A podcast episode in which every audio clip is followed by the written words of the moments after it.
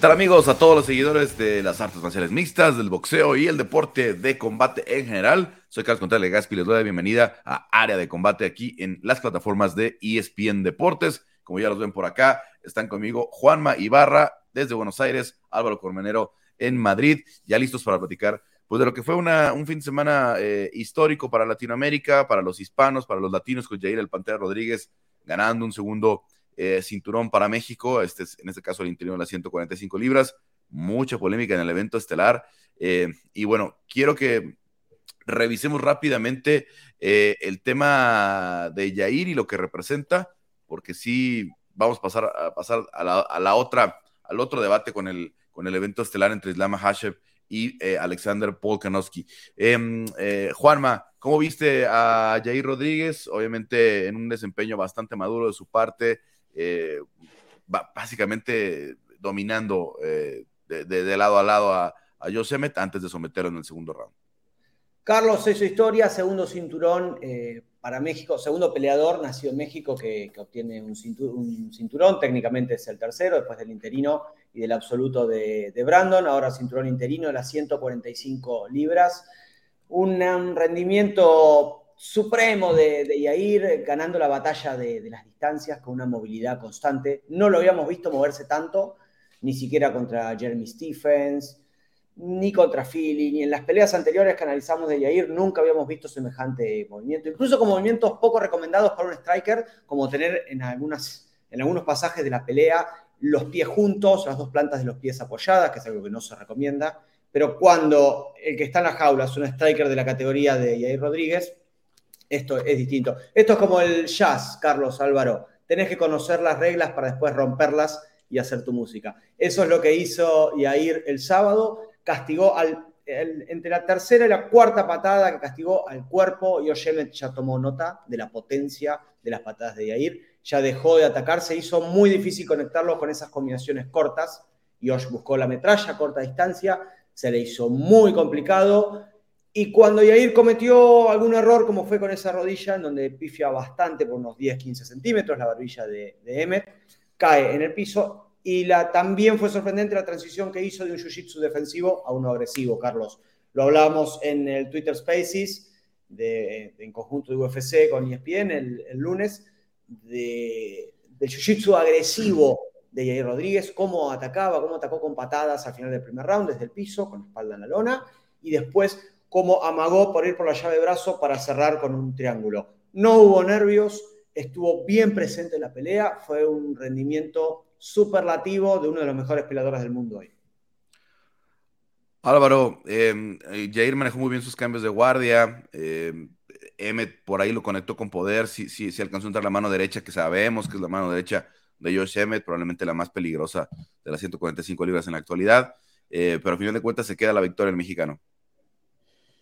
Sí, lo ha dicho además el Pantera, ¿eh? que él ganó el combate con el piloto automático puesto y eso también es muy importante. El hecho de recibir un castigo tan importante como bien apuntas, como la mano derecha de Josh Emmett y poder entrar en un estado mental de autoconsciencia o incluso de parte de inconsciencia, pero que tu cuerpo te haga caso a la mente y poder ejecutar pues el volumen de golpeo y, la clase magistral que dio con su striking Jair Rodríguez es muy importante para ser un gran campeón. Es historia, pero eh, también es historia por cómo se hace con el cinturón, porque más allá de que sí que llegó a estar sentido por parte de Josemet, triplicó al estadounidense en golpes totales, triplicó al estadounidense en golpes significativos, cazó muy bien con ese middle kick terminando con una mano, ya sea la contraria, en el lado contrario o con la misma, impactó muchísimo, supo dominar bien con la distancia, estuvo en parte espectacular también, aunque no vimos el más eh, Jair creativo, pero sí que le vimos con, con, una vistosidad importante y atractiva. Y a mí me encantó, creo que se lo merece, México también se lo merece. Y tenemos un nuevo campeón interino que, que va a ir a por Volkanovski. Y bueno, eso ya sí que quizás sean un poco palabras mayores, pero ha demostrado tener un nivel espectacular. Y ese combate, la verdad que vamos a estar todos muy pendientes. Algo que me había adelantado en algunas entrevistas, Jair, era eso, vamos a ser mucho más pacientes. O sea, eh, obviamente él siempre tiene que dejar ir su creatividad y todo eso, pero si trajo de vuelta a Mike Valle, si trajo de vuelta a Israel Martínez, eh, eh, era para hacer un plan de juego, ¿no? No, no para estar completamente suelto, como, como a veces también le gusta a Yair, a veces también a Yair le gusta fluir en la pelea, también le gusta eh, ver con todas estas herramientas que tiene, qué espacios le están dejando, qué tipo de pateo puede usar, pero creo que en esta ocasión fueron muy francos y decir, a ver, tenemos que hacer este plan específico, porque George Emmett, con todo y lo importante que ha logrado en, la, en, la, en su carrera, eh, hasta donde ha llegado, que fue una pelea de campeonato, aunque fue interino, eh, tiene un estilo muy franco, tiene un estilo muy claro de, de, de, pelea y no se iba a salir de eso, no se iba a salir de eso. Entonces, si se mantenían con el plan, podía funcionar y así terminó siendo, ¿no? Si no llegaba a la sumisión, yo creo eventualmente Yair lo iba, a acabar mandando para abajo con una de esas, eh, como Yair al estilo, ¿no? perdón, como, como lo hizo Brandon con, con Kai Cara France, ¿no? Conectando una de esas patadas al cuerpo y, y, tal vez eh, finalizando con un gran pound. Sí, por demolición. No sé cuántas, iba a poder, cuántas patadas de esas iba a poder seguir tomando, Carlos. Ya habíamos comentado del poder de daño de las patadas izquierda, de, izquierda al cuerpo.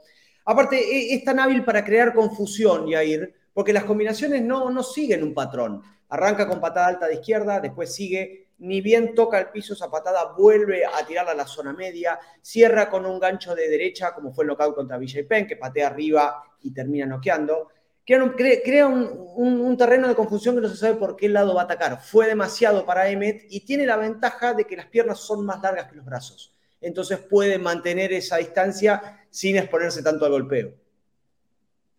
Bueno, largo viaje a Australia. Jair se quedó eh, en, a mitad del, trayecto allá eh, en, París, donde su compañero Marco Bertrán estará peleando en Ares FC. Ya, ya anunció eh, la, promotora local acá en México, Lux eh, que deja el cinturón, que deja vacante el cinturón del, peso gallo, em, y que lo que entiende es que estará peleando ahora en 145 eh, por el cinturón en Ares, pero al día de hoy que estamos grabando jueves, no, no se no se anunció todavía el rival ni, ni, la pelea de, de, de, Marco, pero ya están allá en París y se van a quedar hasta finales, hasta mediados de marzo, que, que será esa, esa, cartelera de Ares 13, no confundir con la de este fin de semana, em, eh, que es Ares 12, obviamente. Cuidado, Carlos, que es una autopista para UFC, Ares, ¿eh? Muchos peleadores que pasan por Ares y tienen una buena actuación, van mínimo a Contender Series, caso mínimo eh, para un caso cercano, Josh Parisian, quien va a pelear el sábado, pegó el salto, compitió en el primer evento de Ares y luego fue para competir en Contender Series.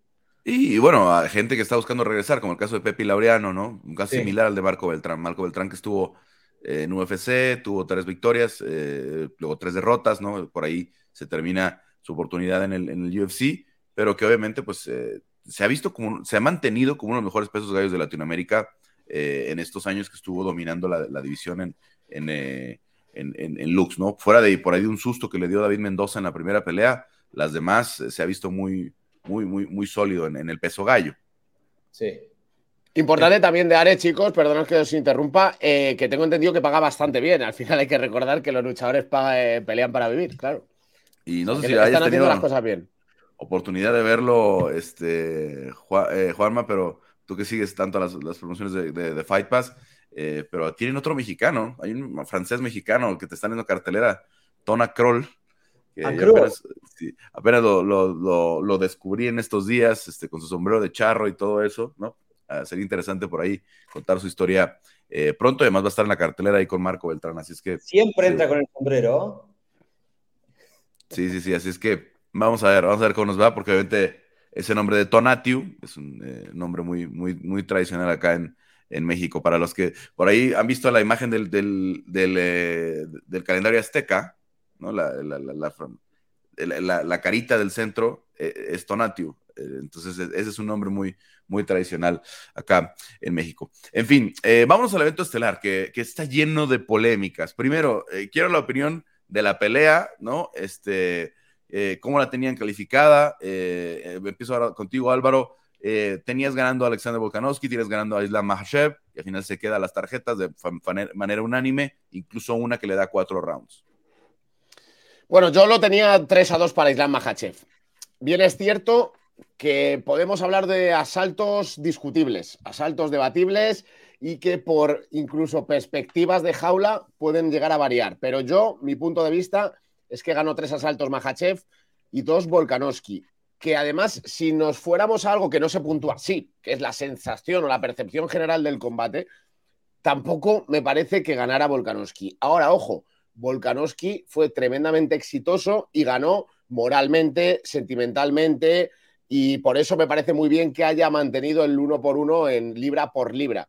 Pero claro, era una hazaña muy complicada de hacer y yo creo que lo que vimos dentro de la jaula, siempre desde mi perspectiva, fue un poco más de superioridad de Islam Mahachev, que aunque es cierto que lo trajo un poco a la tierra también, el australiano lo trajo a la tierra y le dijo, mira, eh, yo soy un megacampeón y te puedo llegar a vencer, vi más en peligro a Volkanovski que a Mahachev. Pero vamos, como aún así, esto se puntúa siempre igual, que es asalto por asalto, 3-2 Mahachev. Y bueno, pues ahora nuevos retos para cada uno en su división. Así es, qué, qué, qué situación eh, tan moralmente favorecedora para Volkanovski, ¿no? Al, verlos salir de esos derribos de, un, gigante como fue Islam Mahachev esa noche o esa tarde en Australia, eh, e, eso creo que es lo que empieza a dar esa impresión. Eh, Juanma, ¿tú cómo tenías la tarjeta? Yo lo tenía a favor de Volkanovski, chicos. Round 2, 3 y 5 lo vi a favor de Volkanovski y volví a mirar la pelea, porque a veces uno mira distintos matices y, es difícil ser juez, porque está viendo la técnica, está en el clima, después hay que volver a verla. Y mi conclusión es, de, nuevo, se lo di a Volkanovski, pero en parte también admito que eh, me veo influenciado por el lenguaje corporal de Volkanovski. Volkanovski, a medida que va pasando, tiene un estilo de pelea, tiene un atleticismo que presiona constantemente, pega constantemente. Es algo que parece muy difícil puntuarle las peleas en contra a Alexander por ese cardio que tiene, por esa presión que tiene. Yo le vi el 2, el 3 y el 5 a Alexander, si bien es una pelea cerrada. ¿Qué opino del libra por libra, chicos? Yo no estoy de acuerdo con esto porque. Espérame, espérame, esa es la siguiente pregunta. Esa es la siguiente pregunta. Terminamos la pelea y ahorita porque quiero. No, ya me quería meterme en otro debate. Excelente campamento de ambas partes, chicos. Islam Mahashev se plantó con el, con el striking, logró conectarlo. Si bien la cantidad de golpes totales favoreció a Alex, un guarismo que le favorece en todas las peleas siempre superior a Alexander Volkanovski debido al volumen que, que maneja y el estilo de juego. Los derribes fueron todos para Islam, logró cuatro derribes derribos contra ninguno de Alexander. Me sorprendieron los scrambles de Volkanovski, salvo la del primer round, pudo pararse, pudo negarle los derribos, pudo ir incluso al derribo de Volkanov, de, de pudo incorporarse. Y los derribos de Islam, los derribos de Judo, los Haraigoshi, los Uchimata, nunca habían encontrado respuesta hasta ahora en UFC. Encontró respuesta a Volkanovski. ¿Cómo veo la pelea? La vi ligeramente a favor de Alex, tres rounds a dos.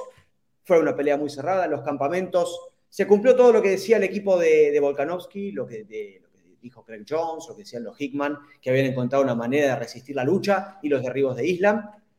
Dos virtuosos del deporte fueron muy superiores cada uno en su versión a lo que era la lucha de Alex y el striking de Islam. Verdadera pelea de uno contra dos del mundo.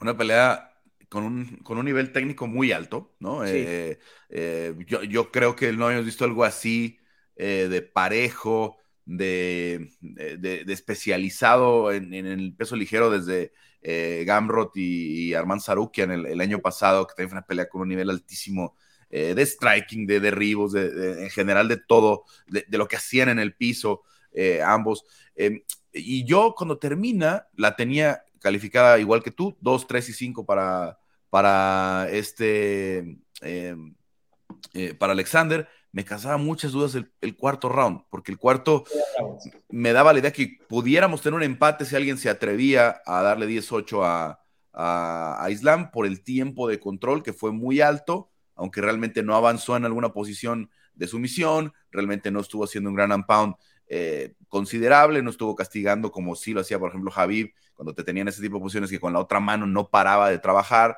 ¿no? Aquí Islam tenía bien tomadas las muñecas, Alexander siempre ganó las manos, eh, porque hablamos mucho de cómo se levantó eso. Se levantaba porque siempre ganaba las manos es Alexander. Alexander siempre estaba ganando las muñecas, estaba controlando muy bien y por eso no le cerraron una sumisión y por eso no pudieron, eh, por eso podía levantarse, ¿no? Porque estiraba el brazo de Islam y de ahí empezaba la, la, salida, ¿no? Entonces, muy técnico la, forma también de, de, salir, algo que seguramente trabajó con, con el coach López, que trabajó con el, con el coach, eh, con Craig Jones, ¿no? enfocarse mucho en las manos pero tampoco me molestaba si había una tarjeta que decía que ganaba Islam. No, También decía, eh, fue tan parejo esto que, pudo haber sido empate, no me gustaba el 18, eso sí, pero dije, algún juez puede dar el 18 en el cuarto, que pudiera darnos un empate mayoritario o algo por el estilo. Y, de ahí en fuera yo pensaba que, que, que, por ahí el round 3 pudiera ser el que marcara la, la diferencia, ¿no? De, de, de, de, quién ganó la pelea. Pero a final de cuentas, eh, y, esa, y esa es lo que, vamos, eh, Islam Makhachev es el campeón, eh, va a tener una dura prueba si es eh, Beniel Darush, creo, va a tener una dura prueba eh, si es eh, un Charles Oliveira más consciente de, lo que, de, los errores que cometió en la primera eh, pelea, pero que es el mejor peso ligero del mundo hoy por hoy, no se puede negar. Lo hizo muy bien Islam Makhachev. Ahora, vámonos al libra por libra y este, y este ranking que se volvió tan polémico. UFC, con el panel, los panelistas que tiene UFC, que, que mucha gente cuestiona de, de, cierta forma algunos que están por ahí, etcétera, etcétera, que se ha venido reduciendo yo fui parte de ese panel entre 2014 y 2017. Eh, de, la nada nos sacaron eh, a varios, ¿no? Se redujo, se redujo mucho, éramos más de 50, de pronto ahora creo que son menos de 10 o son 10 apenas. Em, y luego también soy parte del panel de ESPN, que resultó más polémico porque terminamos en empate, porque solo somos 6, ¿no? Y eh, entiendo que fuimos Megan Anderson, Eddie, que es uno de nuestros editores, y yo, los que estamos dando a, Volkanovski, eh, Brett Okamoto, Mark Raimondi y Jeff Wagenheim, están dándole a Alexander, eh, a Islam Makhachev. Entonces hay un empate en uno y en el otro está eh, eh, Alexander se mantiene en el de UFC, que es el, el, el, oficial de la promotora, el de ESPN obviamente también tiene mucha credibilidad, pero a final de cuentas, ¿quién es el mejor libra por libra del mundo para ustedes?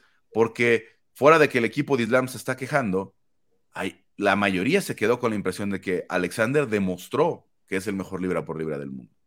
El de Migan es medio parcial ahí en ESPN, ¿no? Sí, sí, probablemente porque es australiana, pero, pero vaya, a ver. A ver, yo, yo la verdad, que es lo que comentó, vi, vi ganador a Mahachev, pero a mí me parece bien que se mantenga Volkanovski en libra por libra. ¿Por qué? Porque lo que está buscando es una hazaña, está buscando ser el doble champ, él sigue siendo igual de dominante en la división y ha estado a puntito, a puntito, a puntito encima de vencer. También es cierto, y me voy directamente al otro lado de, la frontera o de la ribera, que si el 1 gana, el 2 gana el 1, pues debería de ser el 1, ¿no? Pero hay tantos matices que no pueden ser simplemente números hay que tener en cuenta otro tipo de cosas, como ir a por el segundo cinturón, que no esté peleando en su división, que le haya dado guerra y mucha gente le haya visto incluso ganador, eh, que se reafirme como luchador que puede acabar siendo campeón en una división por encima.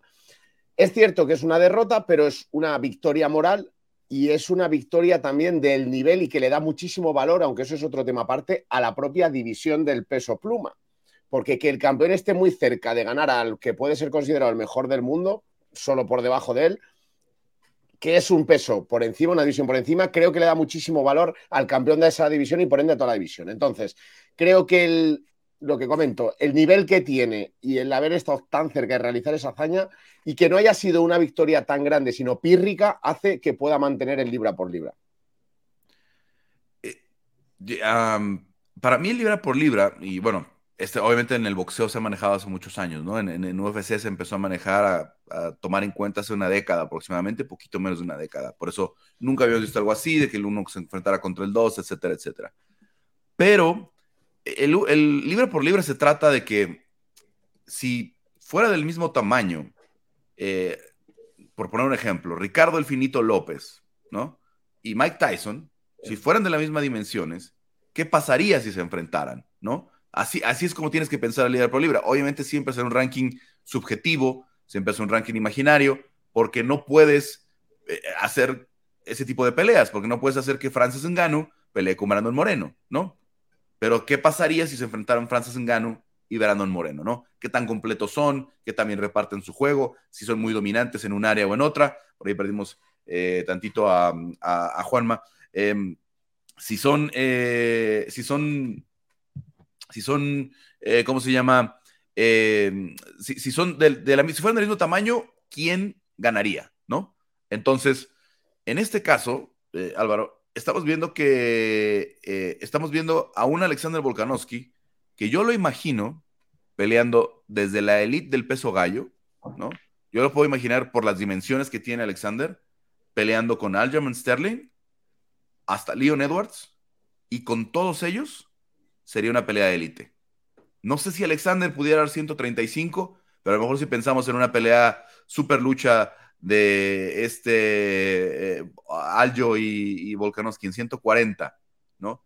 Eh, y luego piensas contra Rodríguez, contra Ortega, contra los que quieras en 145, y luego los que quieras en 155 después de lo que demostró con Islam, y me lo, me lo imagino está peleando con, con Masvidal, con Burns, con, con Leon Edwards, con, con este, em, eh, con Kamar Usman, y probablemente no le gane a todos, pero en todas esas peleas se va a ver como un peleador de élite, se va a ver como un top 5 desde el peso gallo hasta el peso welter. Y para mí, eso es lo que significa ser el mejor peso, el mejor libra por libra del mundo. Alguien que puede competir en muchas divisiones, ¿no? Y ser de la élite, ¿no? Tal vez no les va a vencer a todos, porque obviamente en algunas va a haber desventajas de, eh, no de tamaño, porque eso nunca le ha empezado, pero de algunos estilos, etcétera, etcétera, como lo que pasó con, con Islam, que, que por cierto, no sé si vieron el, tamaño, o sea, Islam se veía más grande que Kamaru Usman el, el, el, sábado, o sea, los hombros, la, la, espalda, todo se veía más grande. Juanma, ¿tú, ¿tú, tienes de mejor libra por libra ahorita que te perdimos un ratito? Todos esos argumentos que tienen ustedes son válidos. La verdad es que me parecen todos válidos y legítimos. Lo que sí, en esa comparación, Carlos, me parece que estás excluyendo a peleadores como Brandon Moreno, peleadores como Cyril Gunn, que no pueden ni sumar mucho peso ni cortar mucho peso. Para mí, el mejor libra por libra del mundo hoy es Islam Mahayev, chicos, porque pusieron el título en la línea. Mahayev, cuando le ganó a Oliveira, dijo: Bueno, quiero pelear contra el, el peticito, voy a ir a Australia y voy a poner mi cinturón en la línea él tenía una defensa, no tenía algo más para ganar. Lo único que quería era el libra por libra. Y Volkanovski dijo, ok, yo pongo el 1 libra por libra y si te gano la pelea, subo a tu división. Esa era la letra chica. Ahora, si no lo pudo finalizar, tampoco las peleas se ganan sí o sí por finalizar, por finalización, ni, hay que mostrar tampoco una gran dominancia. ¿Qué pasa si lo hubiese finalizado? ¿Estaríamos diciendo sí es el mejor libra por libra? No, le ganó en decisión unánime para los jueces. Y lo estoy diciendo yo, chicos, que para mí fue ganador Volkanovski. Pero me parece que parte del atractivo era el ranking libra por libra que tiene más importancia, me parece, para Mahashev que para Volkanovski, a fin de cuentas, me dio esa sensación, que a lo que quiere es el libra por libra. Pero no por eso creo que lo que están diciendo ustedes eh, está errado. Eh. A mí me dio la sensación, bueno, este es un duelo por el simbólico uno por uno. ¿Lo ganó tal peleador? Lo ganó. El problema es que no, eh, Alexander no, no tenía ese, digamos, ese, ese premio para ofrecer, porque ese no depende de él. ¿no? Él no decide quién es el mejor libra por libra del mundo. Entonces él puede decir el, número uno libra por libra, pero él no lo decide porque somos otras personas, los, que votamos en el ranking, en específico en el de UFC, otras personas, eh, y, es, es algo que él no tenía para ofrecer. Sí, claro, podía meterse a la jaula y, tratar de, ganar ese segundo cinturón, pero no es lo que tenía que para ofrecer. Entonces, me quedo con que Álvaro dice, Volkanovski mantiene el libra por libra, tú dices... Eh, algo más, Álvaro, perdón. No, no, te iba a decir que es que además estaba yo pensando ahora, Carlos, y es cierto que muchas veces cuando hablamos de libra por libra de manera histórica nos paramos a ver los logros y hay que tener en cuenta, en este caso ya, por si estuviera ya todo muy igualado, las defensas de cinturón que ha tenido cada uno en su propia división. O sea, más allá de todo lo que estamos hablando de comparar, de que pudiera ser competitivo en cualquier división, los logros, cuando nos paramos a mirar, pues John Jones, que fue el campeón más joven, 23 años, no sé cuántas mil defensas. En este caso, Volkanovski ha sido un, vamos, un espectáculo histórico, como ha barrido la división, tres veces a Mark Holloway, Brian Ortega, etcétera. Tiene muchas defensas ya. Y Mahachev, pues está camino de ser el libra por libra. Ha vencido al primero, pero todavía tiene que defender un poquito más y acabará siéndolo. Creo que al menos en mi caso es eso, Álvaro, porque por ejemplo, yo no tenía Islam dentro de libra por libra hasta que le ganó a Charles, ¿no? Entonces, si ni siquiera era parte de libra por libra, ¿no? Al menos del top 10, sí lo tiene en el top 15, pero en el top 10, pues tienes que pasar. El, libra por libra tampoco se pierde de un día a otro, por eso Kamar Usman sigue bien clasificado. O sea, no es que perdió con Leon Edwards por una patada y de pronto ya desapareció Kamar Usman y, si, y se va entre, eh, eh, la, entre la oscuridad, ¿no? O mucha gente decía, ah, ¿por qué siguen clasificando a Francis Ngannou en el de ESPN? Pues porque Francis Ngannou sigue siendo uno de los mejores peleadores del mundo, ¿no? Aunque ya no esté bajo contrato con UFC, veremos a dónde, a dónde termina, pero no lo puede sacar de la noche a la mañana, como tenemos a Kyla Harrison en el de mujeres, como tenemos a, a, a Chris Cyborg, ¿no?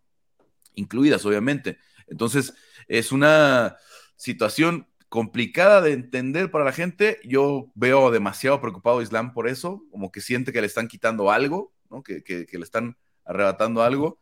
Y es a lo siguiente que voy, eh, eh, porque creo que están cometiendo algunos errores en, en el campamento de Islam eh, posterior a la pelea que pueden ser dolorosos y que puede que ensucien esta victoria. Viene la acusación esta eh, pues un poco extraña de, de, Alexander, que la hace con Ariel Helwani en su programa, también de, Dan Hooker, que dice que hubo una intravenosa eh, para, para Islam después del, pesaje, ¿no? Eh, la intravenosa se prohíbe cuando entra usada, a menos que un doctor de usada, a menos que un doctor del UFC considere que la, deshidratación es muy seria y le pueden, le pueden eh, inyectar hasta 100 mililitros de, suero para que se recupere. Si no reacciona ante esos 100 mililitros, normalmente se han caído las peleas. Dicen los doctores, fueron ya 100, no reacciona, no, rehidrata bien, vamos a tener que darle más y se cae la pelea. Es por eso muchas veces nos pasa el día del pesaje, ¿no? Que a un peleador que a lo mejor dio el peso, después dicen, mm, ¿saben qué? No va a poder, no va a poder pelear, ¿no? Y resulta, o, parece ser, que lo hicieron, pero por su cuenta.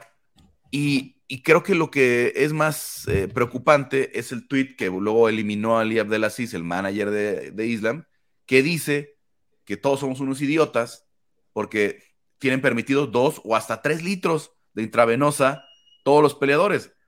Algo que debe ser muy preocupante porque un manager de, la, del, del, peso de Ali Abdelaziz que maneja tantos peleadores tantas peleas de campeonato, tantos ex campeones, si está pensando de esa forma, pues nos daría a entender que lo ha hecho en, en, ocasiones anteriores o que Islam lo hizo en esta ocasión, ¿no? Porque Usada no se ha pronunciado todavía sobre el tema, o al menos en el momento que estamos grabando. Si tenían conocimiento de que usó intravenosa Islam Mahashev, él parece negar 100% el uso de la intravenosa, pero lo que dice el manager, pues me parece muy, muy preocupante. ¿Cómo lo vieron ustedes toda esta polémica? Sí, tal cual. Aparte el hecho de que borrara el tuit después de que lo dijo, pasa que es un representante que también es famoso por esas declaraciones rimbombantes. Entonces no se sabe hasta qué punto lo hizo para caldear ánimos o lo hizo hasta para provocar. Pero si realmente lo hizo eh, con él, si, deja la duda de cuántas veces se hizo. La verdad es que ensucia más de lo que aclara. Hubo un tuit también de, de Islam diciendo que hay que hacerse cargo de lo que se postea, por un, respondiendo a un tuit de, de Dan Hooker acusaciones cruzadas que no sé cuál es el final de todo esto. Y, además. El final de esto, el final de esto, tienen que ser súper transparentes. Eh, la, gente de, la gente de Islam, específicamente los estaban cerrados, el coach Javier Magomed, su coach eh, de, cabecera de Islam, toda la gente que estuvo, tienen que ser súper transparentes y contar exactamente la verdad. Cómo fue, hubo intravenosa, no hubo, tal, tal, tal. Porque de haber una comprobación de que hubo una intravenosa no reportada, ¿no? pierde el cinturón y tiene una sanción además. No sé si son seis meses, un año, porque obviamente depende los, del, antecedente del peleador, si tuvo alguna otra, que según tengo entendido, Islam está muy limpio, pero sería acreedor a, a perder el cinturón y una suspensión en caso de que hubieran hecho eso sin avisarle a Usada, porque ya, ya, ya posterior no sabemos si fueron 100 mililitros, 2 litros, 3 litros, como dijo Alía de la CIS. Entonces ahora tienen que ser súper transparentes para probar que no fue así. Sí. Y también es una oportunidad, Carlos, para que Usada aclare para el gran público, cada vez que hay tanta gente que se está sumando a las MMA, a ver cuál es el reglamento, hasta cuándo se puede, hasta cuándo no. Porque mucha gente se está desayunando con que esto era una práctica habitual. Nosotros conocíamos, pero no sé, hace muchísimo que no había un caso de esto. No recuerdo cuándo fue el último caso que tuvimos de controversia por suero intravenoso. ¿Cuándo fue, Carlos? No recuerdo. Yo tampoco. Bien, yo lo que sí me tocó a mí ver eh, es antes de la entrada usada, si era común que los peleadores que los equipos llegaban con una con bolsitas de suero, ¿no? Sí.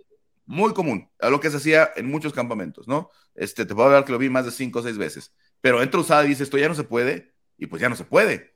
ya está prohibido. A lo mejor, pues si antes en Pride todos estaban hasta arriba en, en, en, TRT eh, y en, cierto tipo de metabólico, eh, de esteroides, etcétera, etcétera. Pero pues cuando llega usada, ¿no?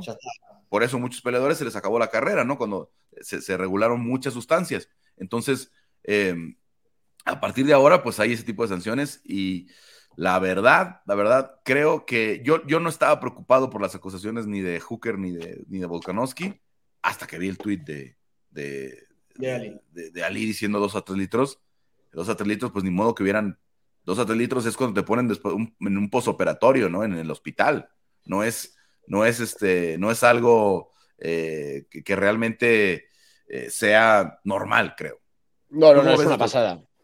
Es una pasada, Carlos, iba a decírtelo, es una pasada. Eh, creo que lo puede empañar mucho. También me da la sensación de que va a haber una huida hacia adelante. No se van a parar a enfangar, pero creo que sería algo para investigar, para quizás si no vas a hacer ya nada mm, porque hayan infringido una norma que puede dar cierta ventaja importante, además, en un combate que se resuelve por detalles, sí que deberías de hacer algo a largo plazo o a posteriori. Em, me parece que lo enfanga todo. Yo, yo no me lo creía, ¿eh? yo con las acusaciones pensaba que era pues, un poco mal perder de Dan Hooker.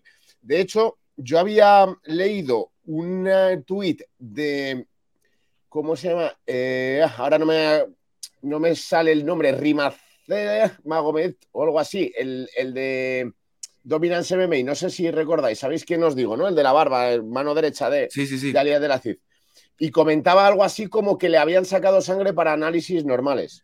Eso, eso lo responde a las fotos, porque hay fotos en, cuando tiene el cinturón donde se nota el piquete en la vena, donde tiene una irritación en la vena común en un, cuando te hacen un piquete de sangre eh, para sacarte sangre. Y lo que argumentan es eso, que, la, que el piquete ese que tiene es porque el miércoles la comisión, a pesar de que ya todo lo que había hecho usada, la comisión local de Australia les hizo exámenes de sangre eh, que no, ellos no, estaban conscientes que se les iban a hacer. Entonces, ese es el piquete que tenía Islam. Entonces, hoy, pues lo que decía es que hay que ser completamente transparentes. Hay que decir, a ver, esta hora se hizo esto, tal, tal, tal, tal, tal. Si de verdad hubo una enfermera, como dice Dan Hooker, que entró y bla, bla, bla, cuánto fue, por qué fue, se avisó, no se avisó, eh, porque probablemente Usada sí estaba consciente que una, que una, que una, que una enfermera o un doctor iba a, a, apoyar en la rehabilitación a, Islam y probablemente se hizo dentro de los márgenes de lo permitido por Usada, ¿no? Tampoco podemos eh, negar. No, no, podemos especular, claro. Pero ahora tiene que ser tanto Usada como el equipo de Islam súper transparente en cómo fue todo ese procedimiento y cómo se dio, ¿no? Y de pedirle a Ali Abdelaziz que de momento no tuite nada. Que no tuite, que deje el Sí, desde luego que es, que es un peligro, es un peligro Ali con las redes sociales. Se llama Ridvan Magomedov, que, que no me salía el nombre. Pero sobre todo, Carlos, es que mm, se debería de hacer, creo que por, por una parte, por lo menos aquí a España, tampoco ha llegado tanto o ha calado tanto esa polémica, porque si estuviera en primera fila exactamente, empañaría del todo la victoria. Aunque al final hubieran seguido unos cauces bastante más legales, ya sabemos cómo estamos de sensibles ante cualquier muestra de dopaje y más aún por un cinturón y una pelea histórica deportivamente para la UFC y para las MMA. Con lo cual, abogo porque haya mucha más transparencia, que se investigue y que se pase el capítulo, pero dejando las cosas muy claras. Más aún, y todo hay que decirlo, cuando los equipos de Habib, de Islam, etcétera, dominas muchas veces o Ali, son bastante opacos. Ya no digo oscuros ni turbios, pero sí opacos. Con lo cual, eh, espero que se resuelva todo bien, sigamos adelante y no haya que hablar de estos capítulos. Bueno, es una situación que ojalá no, no la verdad, eh, y aún como decía yo, pensando que Alexander mantiene el, primer lugar y que pensé que gana la pelea, ojalá que no se empañe esta pelea porque fue una muy buena pelea, es una pelea histórica en las 155 libras. Eh, Islam es el mejor 155 libras del mundo, eso no me queda ninguna duda. Eh, por el momento, obviamente, veremos qué tienen que decir los, los, retadores que vengan en el, en el futuro, ¿no? Sobre todo Beniel Darush, que creo que es el que tiene ese, esa chispa diferente que hemos visto en las peleas de campeonato, ¿no? Que ya la vimos con este, eh, con, ¿cómo se llama? Eh, con Charles, porque ya sabemos lo que puede hacer como campeón, ya vimos como campeón al menos interino a Dustin, ya vimos como campeón interino a, Justin Gaethje, ¿no? a los que están por ahí sonando, ¿no? Ya los hemos visto en peleas de campeonato. A Michael Chandler, obviamente a Conor McGregor, etcétera, etcétera. Eh, Beniel es el que viene como esa cara nueva que pudiera ser una, una prueba diferente para, para Mahashev. En fin, vamos a cerrar nada más el tema de las MMA eh, con el valor, con esta decisión que toma eh, Jessica Andrade para enfrentar a Erin Blanchfield, el evento estelar este fin de semana. ¿Qué clase de pelea tenemos en las 125 libras, Álvaro? Sí, desde luego que sí, pero bueno, todo tiene un sentido y reitero, yo hay veces que saco el tema a pasear y de hecho hemos hecho algún contenido interesante en mi canal sobre ello, que es contratos, dinero. Ha reconocido claramente Andrad que con esto ya va a poder vivir tranquilamente y que se va a poder centrar más en sus estrategias deportivas porque al menos le van a triplicar lo que estaba cobrando hasta el momento, muy valiente, pero obviamente lo que hay detrás es mucho dinero. Deportivamente pues bueno, es un riesgo, es un riesgo. Estamos hablando de pelear contra una Blanchfield que viene con, con un récord muy bonito, con un, bueno, invicta, ¿no? Directamente en UFC, después de haber hecho dos grandes peleas contra Aldrich y McCann el año pasado, habiéndolas finalizado los dos por sumisión. Creo que es una pelea arriesgada, pero he de decir que yo me voy, eh, bueno, igual me ibas a pedir luego el pronóstico, pero bueno, yo eh, confío mucho en Andrade. Creo que eh, la mejora que ha tenido últimamente ha sido brutal, que es una de las peleadores más fuertes, de las peleadoras más fuertes que hay en las divisiones directamente en la UFC eh, femenino. Viene de buen récord, es verdad que acaba de pelear recientemente, hace muy poquito, menos de un mes, pero eso también a veces es bueno para estar con las herramientas bien afiladas. Se impuso bien a Lauren Murphy. Vimos también cómo logró el primer triángulo de brazo eh, de pie, estando en posición vertical contra Mandalemos. Así que confío en que Jessica Andrade, pese a la rapidez o el corto aviso con el que ha tenido que coger este combate, va a ganar y encima ha solucionado su vida. Ahorita vamos a platicar ese tema, Álvaro, de lo que mencionas de los contratos, pero quiero escuchar primero la opinión de, de Juanma sobre la pelea. Gran pelea, chicos. El espectáculo creo que gana con este reemplazo. Jessica Andrade vuelve a las 125 libras y vuelve en autopista para ganarse otro nuevo desafío. Sí pasa por delante a Erin. Erin, la última vez que la vimos fue, Carlos, nosotros la vimos en vivo en UFC 282, cuando sometió en poquitos minutos a Molly McCann. Anteriormente había finalizado a, a JJ Aldrich. Viene arrasando esta chica. Es la campeona más joven de Eddie Bravo Invitational con 18 años, es realmente un talento, tiene muy buen Muay Thai, es cinturón negro de Jiu-Jitsu, eh, eh, transiciona con muchísima fluidez en el piso. Me parece que no, el striking, eh, veo que puede llegar a tener algún problema con el striking de Andrachi, que tiene un centro de gravedad un poquito más bajo, que tiene combinaciones más potentes. La verdad es un duelo bárbaro y teniendo en cuenta que no tenemos todavía fecha de regreso de Manon Fiogo, que lo operaron de la rodilla, no sabemos cuándo va a volver. Cuidado con que una de estas dos candidatas pueda pasar a ser retadora del título que disputan el mes que viene, Valentina y Alexa Grasso. Cualquiera de estas dos chicas que gane puede volver a, puede competir por el cinturón, más aún si Valentina se impone a Alexa. Así que un duelo tremendo de esta chica que estudia medios y comunicación en Estados Unidos. Es una artista de la sumisión, así que si van a los agarres, el duelo puede ser fantástico. Gran evento principal. Vamos a ver, yo creo que con la, fortaleza de, de, Jessica Andrade va a ser un reto mucho, muy diferente. No sé, no sé, de verdad no se dejen engañar por lo de Molly McCann, que, te impresionó tanto que, que, la sentiste que fue en vivo, pero esa fue en Nueva York. El que peleó en, en 282 fue Paddy, pero en 281 peleó en Nueva York Molly McCann. Peleó Molly, de verdad. No, no, se, no, se, sorprendan, no, no, se, dejen llevar por, lo, por una victoria con Molly McCann, pero sí tiene un, un, grappling brutal eh, Erin Blanchfield, ¿no? De verdad, cuando echaron a McCann contra Erin Blanchfield, yo dije, esto se va a acabar en 50 segundos, ¿no? No va a poder Molly McCann con el, la brutalidad de, de, del, del, grappling de Erin, pero, pero, eh, en este caso creo que Jessica Andrade tiene mucha experiencia, tiene también muy buen juego de sumisión, se sabe defender, muy bien en, todos los, en todas las áreas y está muy fuerte Jessica Andrade. Ya es, ya es a 115, 125, no sé si qué tanto era en 135, pero en 125 y en 115 es demasiado poderosa, pega con un tubo y, pudiera, si logra mantener la pelea un poco más de pie, incluso pudiera meterle en problemas tempranito a, a Erin, eh, Blanchfield. Y era, ya lo que mencionabas Álvaro, algo que hemos comentado en, tu canal, ¿no? Eh, es tener esta palanca con el UFC, ¿no? Decir, a ver, yo ya te estoy salvando de un problema, ¿no? eh, y por eso muchos peleadores dicen, es que yo no le puedo decir que no al UFC, ¿no? Porque cuando ya sabes que tienes algo de, palanca, algo de, algo, por ejemplo, que debe tener Ed Herman, que también lo anunciaron que va a pelear pronto con, con Zach Cummings, que tiene 17 años en UFC, ¿no? Que se meten rachas, esto, el otro, pero es que de pronto toman peleas eh, en corto aviso, de pronto me salvan una cartelera, eh, como es el caso de, Jessica Andrade. Y entonces cuando, cuando ese es el caso, pues hay, hay más posibilidad de negociar, porque el UFC necesita a alguien que le salve y yo estoy necesitando un nuevo contrato, claro que sí, yo le entro, pero dame un nuevo contrato, ¿no? Entonces, así, así salen mucho de este tipo de negociaciones que a veces la gente dice, es que ¿por qué le dieron otro contrato a tal? Y es que ¿por qué este no? ¿Por qué? Porque hay que estar, desafortunadamente, en el momento preciso y, para muchos peleadores que se la pasan diciendo, yo me la paso entrenando, yo no dejo de entrenar y yo estoy siempre listo, pues es, es una realidad, es una realidad, estar siempre listo y estar siempre en condiciones ayuda mucho a este tipo de circunstancias Estoy seguro que ese contrato de Jessica Andrade ya tiene otra vez lenguaje de, campeonato, de que si ganaba, viene una pelea de campeonato eh, en su camino, ya sea en 115 o en 125, el que ella prefiera, porque no, ha demostrado dar problemas en la báscula para pelear en 115. Entonces, se abre muchas puertas, viene de una tremenda victoria en, Brasil, ¿no?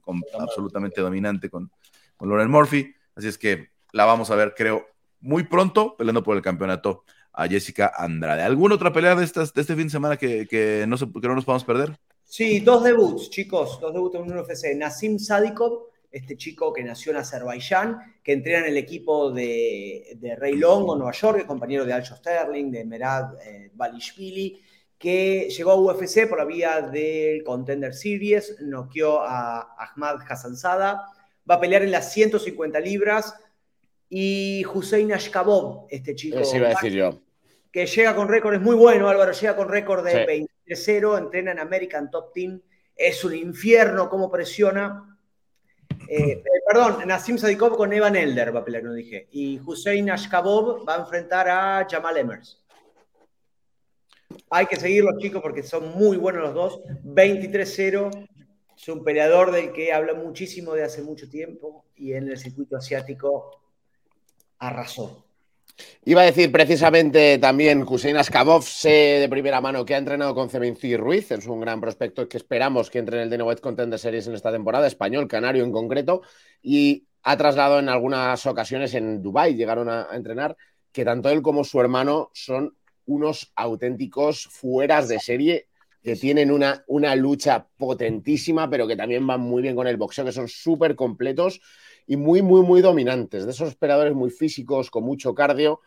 Y bueno, pues tanto Hussein como su hermano en Velator eh, van a dar muchísimo, pero muchísimo que hablar. Y luego también, Carlos, pues por no dejar pasar la oportunidad de hablar de una leyenda como Jim Miller, que aparte de ser el luchador con más victorias y más peleas en UFC, tiene la oportunidad de seguir ampliando su récord y es una pasada. Ahora no recuerdo el número exacto, pero creo que eran 40 peleas en UFC y veintitantas victorias. Una auténtica salvajada. Sí, em, y además, bueno, desafortunadamente se cae la pelea con, Gabriel Benítez, que era el, rival, va a estar enfrentando eh, a Alex Hernández, que es el que entra de, de, última hora. No se pierdan también, obviamente, el, único peleador nacido en Colombia que está hoy en el, roster, Juan Camilo Ronderos, que está enfrentando a Clayton Carpenter, eh, que viene del Contender Series, que, le ganó a, Edgar Chaires en, en Contender, y obviamente hay que seguirlo ya Juan Camilo, porque obviamente hay peleadores de sangre colombiana eh, dentro de, la plantilla, ¿no? Como Julio Arce, Cris Gutiérrez, eh, el propio Jeff Molina, pero el, Juan Camilo, pues es, originario de Colombia, aunque está, ya lleva rato viviendo y entrenando allá en Las Vegas, en esta cartelera de el sábado. En fin, chicos, pues muchas gracias. ¿Algo más? que nos quieran eh, dejar, dos o tres litros de intravenosa o algo por el estilo.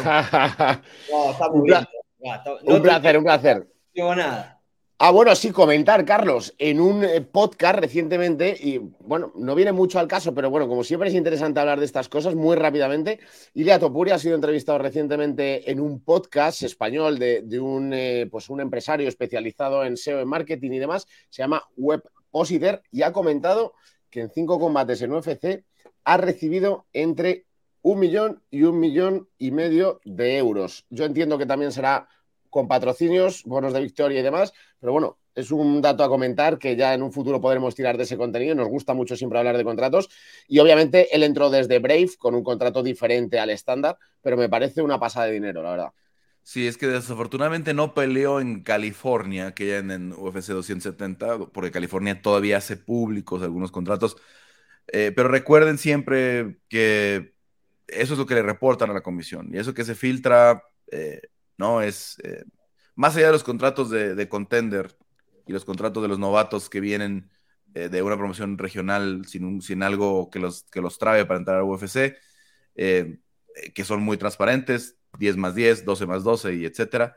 Los demás, realmente saber cuánto se gana es, es complicado, ¿no? A menos que el peleador salga y, y lo anuncie, ¿no? O lo, o lo, o lo, divulgue, porque UFC no tiene la política de divulgar ni la obligación eh, legal, porque probablemente si fuera una obligación eh, por, por, la ley, pues probablemente lo tendrían que hacer, ¿no? Como lo vemos en las ligas eh, como la NBA, la NFL, Major League Soccer, etcétera, etcétera, que hacen un reporte de, de los salarios de los, de, los atletas. En fin, em, nos vamos, chicos.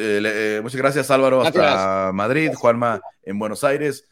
Yo estoy acá en la Ciudad de México y también en la Ciudad de México le damos la bienvenida a eh, Quique Rodríguez. Ya nuestro productor Damián Delgado está haciendo los ajustes para que pasemos al tema de el boxeo. Quique, ¿cómo estás? Pues, eh, ¿qué tal nos dejó el fin de semana con el, mundo del box? Carlos, ¿cómo estás, eh, amigos de área de combate? Pues bueno, este fin de semana me, parece que lo... Decías flojito, ¿no? Decías que no tenías buenas, grandes carteleras.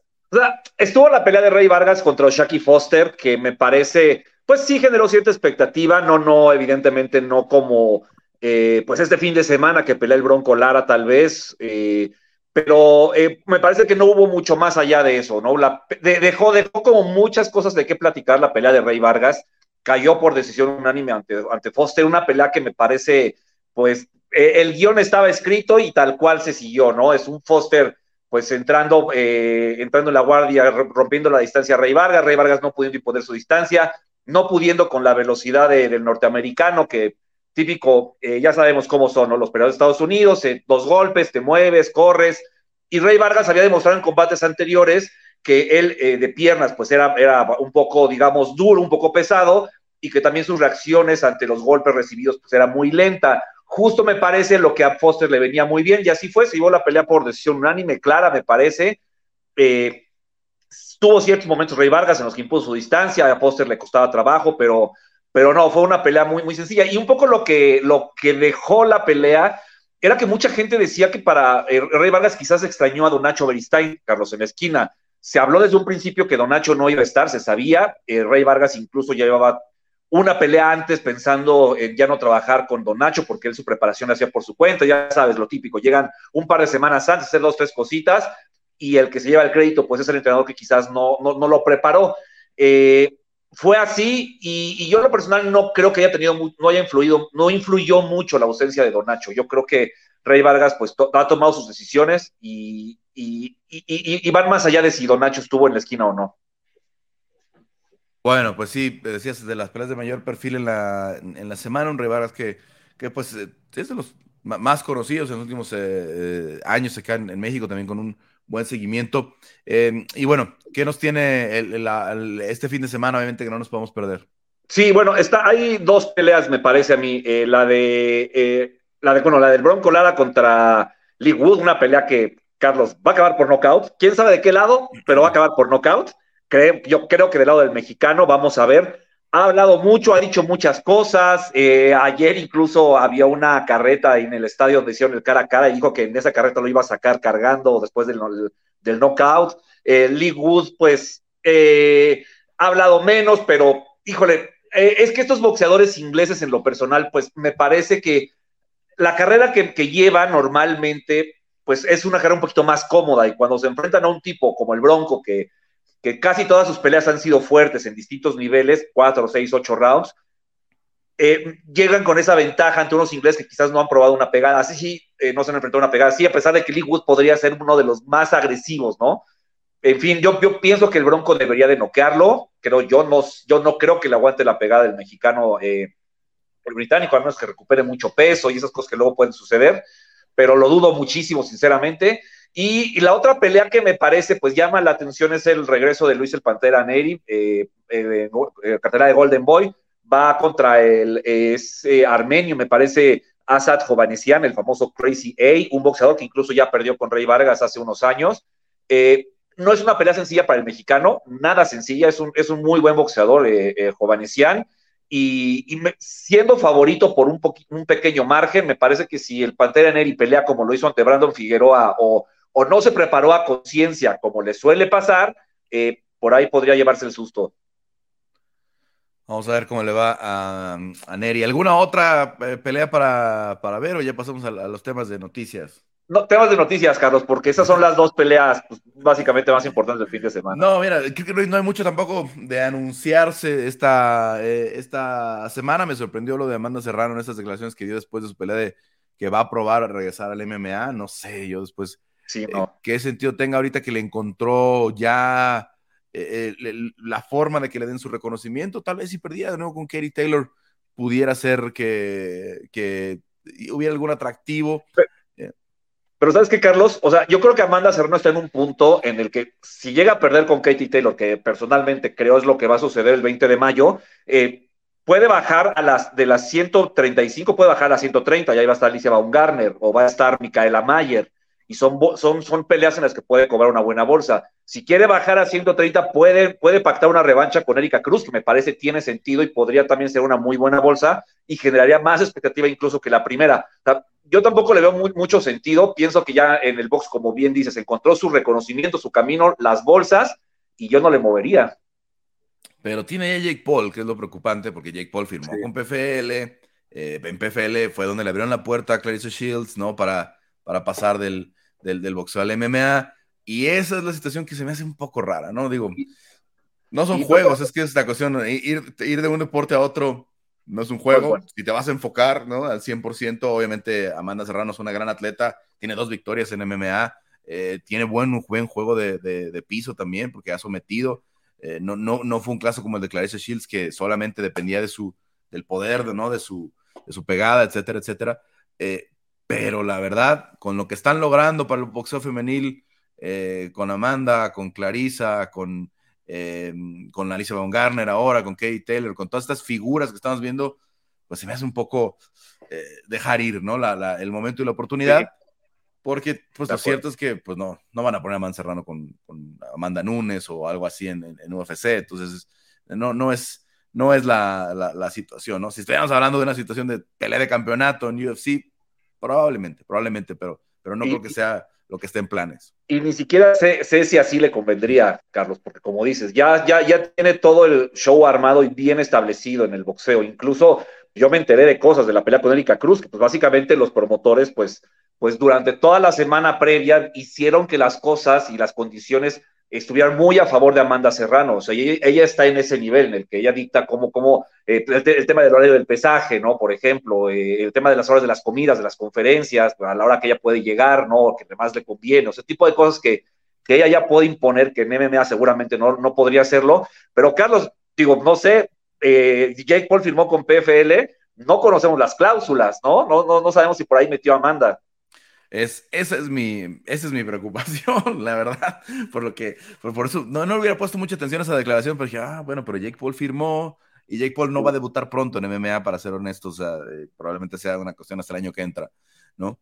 Este, entonces, mm, y si es que hace MMA, si es que no hacen ahí una especie de box con guantes de, de, cuatro onzas dentro de la jaula, como lo que han estado hablando para Francis Ngannou, etcétera, etcétera. Pudiera ser algo, algo así extraño. Que, que, Carlos, nada más eh, eh, para cerrar ese tema, ya viste lo que dijo Mauricio Sulaiman, que si le gana a Tommy Fury lo va a rankear en los pesos crucero del CMB. A Paul, ¿no? A Jake Paul, sí, sí, sí. y evidentemente pues, a nadie le ha parecido. Ya lo venía prometiendo desde la otra, y la otra, y la otra vez que casi pelea Tommy Fury con Jake Paul, pero esa pelea estamos esperando a que suceda. No, y definitivamente si empezara a pelear con boxeadores de clasificados, boxeadores de mayor nivel, pues probablemente tendrá una clasificación y oportunidad de pelear por un cinturón mundial eh, Jake Paul, pero tendría que pasar por ese recorrido que no va a ser para nada similar a lo que ha estado enfrentando con Ben Askren, con Tyler, eh, con Tyron Woodley, con los, con los ex MMAs con los que ha estado, con los basquetbolistas que ha estado enfrentando, ¿no? Eso no tiene, no, tiene ningún impacto en, en un ranking de boxeo. Sería totalmente distinto, sí, totalmente de acuerdo. O sea, tendría que enfrentar a peleadores clasificados o, en su defecto, peleadores con probabilidad de ser clasificados. Creo que un poco la parte de ventaja que le veo a, Jake Paul, que no sé si realmente lo hizo sabiéndolo, eh, le aconsejaron o, o así salió.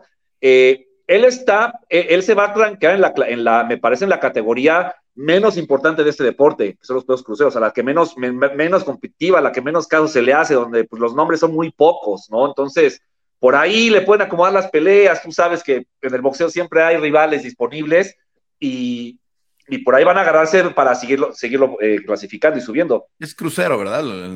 sí. Es que además, pues, de, la pura naturaleza del nombre del, del, del, del, eh, del, peso de la división, pues te da a entender que es como una categoría como pasajera, ¿no? Entre una y otra, ¿no? Como que, no es un... que en su momento se, se, creó hace unos 30 años, si mal no recuerdo, para justo para, para, cortar las distancias de los pedos completos, que los pedos completos no empezaran en 80 kilos, Carlos, ¿no? Sino que empezaran en 91. Entonces, eh, ese, fue la, ese fue el objetivo para, para crear la categoría de, los de los cruceros. Pero bueno, pues en realidad eh, ha habido, digo, Alexander Usyk me parece que es el nombre más importante hasta, hasta hoy, pero sí, no, no ha sido una categoría fuerte en la historia de este deporte. Porque sí que además puede pelear bien en completo sin problema, ¿no? Eh, y ya nos, ya, nos, ha mostrado. Y, había otra declaración que me llamó la atención en la semana, no sé qué tanto eh, hay que ponerle atención, de Canelo diciendo que Benavides va a noquear a Caleb Plant en esa, pelea. ¿Está tirándole alguna eh, flor ahí Canelo a Benavides como para ya dar a entender que sí le interesa en algún punto la pelea, ¿no? Eh, digo, además del anuncio súper importante o lo que se filtró súper importante de que Canelo regresa al estadio Jalisco, ¿no? Bueno, al estado de Jalisco todavía no se confirma la, el estadio, ¿no? Si será el Acron o el Jalisco o dónde, pero que va a regresar a, boxear en México. A, mí me da esa sensación, Carlos, que esa declaración fue más eh, porque le preguntaron y él opinó eso, ¿no? O sea, yo sigo pensando que Benavides no está en los planes del Canelo, al menos no en este 2023. Eh, a mí me, yo, yo Creo que va a ser la pelea contra Ryder en México y contra Vivol en septiembre. Eh, por ahí también ya está el anuncio de Matchroom de, de, Edgar Berlanga y que en parte de las cláusulas es pelear con el Canelo. Entonces, eh, Berlanga está muy lejos de pedir una pelea con Canelo. Yo entiendo que en algún momento era el gran prospecto boricua, pero, pero viene de una suspensión por una mordida. no, lejísimo, no, Carlos, lejísimos. Creo que eso todo el mundo lo sabe, hasta el propio Berlanga, pero pues hacia Eddie Hearn le llega un 168, porque ya se le acabaron los 168 para hacer un evento grande del Canelo, pues lo va a aprovechar, evidentemente. Y eh, Madison Square Garden seguramente se volvería loco con, con Berlanga en contra de Canelo, ¿no? Y, llevar al Canelo al Madison Square Garden, pues bueno, en el mercado de Nueva York también hay muchos mexicanos, entonces pues no, económica y comercialmente tiene mucho sentido esa pelea, deportivamente evidentemente no. Bueno, entonces ¿Qué esperar para los fans que, oyeron todo este ruido esta semana? es, casi un hecho que viene a México para la pelea de mayo, ¿no, Canelo? Yo creo que sí. Sobre todo me parece que John Ryder es un rival que, si lo sacas de Estados, o sea, que en Estados Unidos con, con, el, con la maquinaria que normalmente hay en torno al Canelo, el tema de los pagos por evento, el tema de llenar, no sé, el, este, el, MGM o el Timo Bailarina, eh, me parece que John Ryder podría quitarle cierto atractivo a una pelea del Canelo. Entonces, pues, qué mejor aprovechar, buscar otro mercado, eh, encontrarse de nueva cuenta con el público mexicano, que además, Carlos, pues si, si, si, si, si nos eh, sujetamos únicamente a las redes sociales, pues la gente, una de dos, o no va a ir o le va a buchar al Canelo, y más por el rival. Sabemos que en realidad no va a pasar eso, ¿no? Un estadio en eh, México. ¿Cuándo fue la última vez que la pelea en un estadio en México, Canelo? ¿La de Virata Fuente en Veracruz o...? 11 años. Hubo una en la arena, en, la, arena, digo, pero en la Plaza de Toros. No sé si fue la última. Ahorita, ahorita revisamos el dato para no dejarlos mal. Pero bueno, obviamente muy pendientes de los reportes de, de, nuestro compañero eh, Chava Rodríguez en español y de Mike Coppinger en, inglés para, para ESPN, que han estado muy pendientes de, ese tema, ¿no? Y han estado reportando esta situación de, la, de la negociación que se está llevando a cabo para que Canelo regrese a, boxear en México. A ver, ya tengo aquí el, récord de Canelo, porque yo sí, sí recuerdo muy bien esa, aquella de, Veracruz, y me refería al, estadio por la capacidad de lo que pueda meter, ¿no? De, estamos hablando de 50, 60 mil personas. El estadio ideal para mí sería el de las Chivas, la verdad. Para mí sería el lugar ideal para que el Canelo peleara, pero parece que el, tema de, o sea, un poco lo que menciona Chava es que ese fin de semana podría haber partido de la liguilla del fútbol, entonces pues estaría ocupada la, la fecha. Pues es que, es que ese va para los dos lados, ¿no? Porque tanto Atlas como Chivas pudieran estar en la, en la, en la, liguilla, ¿no? Bueno, a ver, eh, sí, fueron casi seguidas. 2011, eh, A ver, 2011, en noviembre de 2011 contra Kevin Cintrón fue la de la Plaza eh, de Toros y fue la última vez que estuvo boxeando en México, ya no, ya no decir en una arena o, en un estadio, sino eh, la última boxeó en México fue esa, 26 de noviembre de 2011. Antes había, había, estado en la arena Vicente Fernández allá en, en Jalisco y eh, antes, en el 2010, en diciembre de 2010, fue aquella que fue en el Beto Ávila, en el estadio de béisbol de Veracruz, no fue en el, no fue en, el, Pirata Fuente. No fue en el Pirata Fuente, fue en el estadio de béisbol.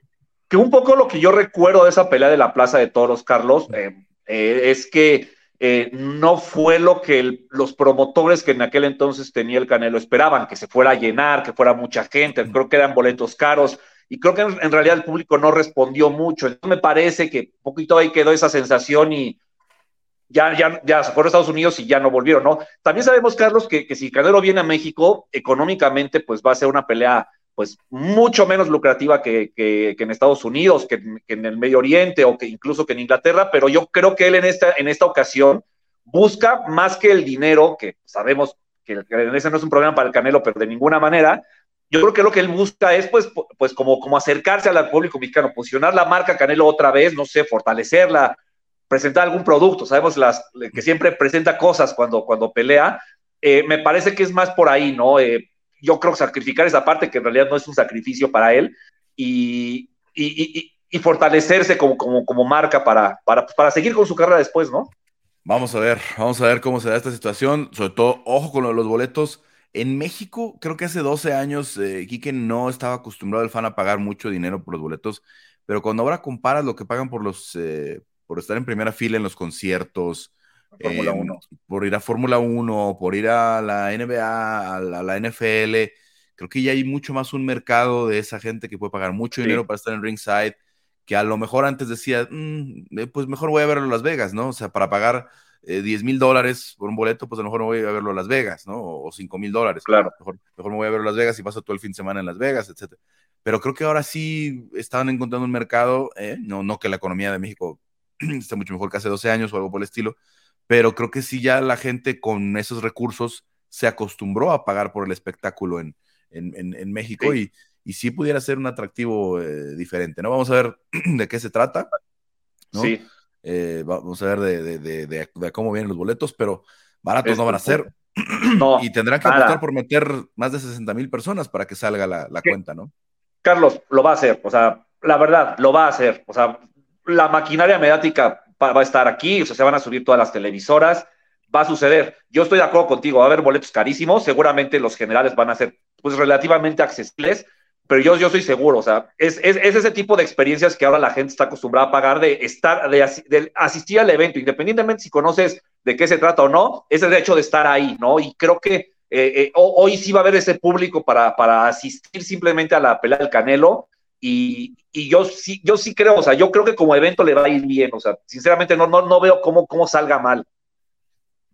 Pues muy bien, pues eh, ahí está la, la, información un poquito de esta semana. Como les decía, estaremos pendientes de lo que reportan nuestros compañeros eh, de, de cuándo se cierre, cuando se anuncie. Eh, estábamos en proceso de negociación, nada cerrado, pero obviamente muy, muy alta ya la posibilidad de que Canelo regrese después de 12 años a boxear a territorio mexicano y en específico a, su estado, ¿no? Al estado de, Jalisco. Quique, pues algo más antes de irnos.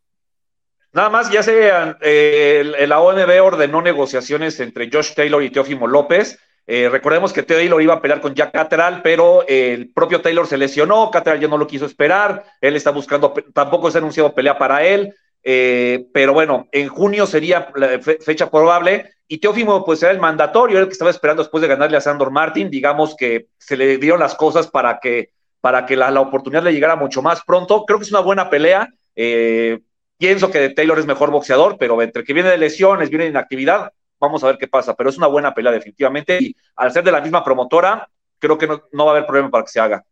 Bueno, veremos, eh, veremos. Es con Top Rank, ¿verdad? Sí, los dos. Veremos si, Top Rank eh, cierra eso pronto, estaremos pendientes. Gracias, Kike. Ahora sí nos despedimos. Te escuchamos en el estilista, como siempre. Eh, gracias por todo tu análisis.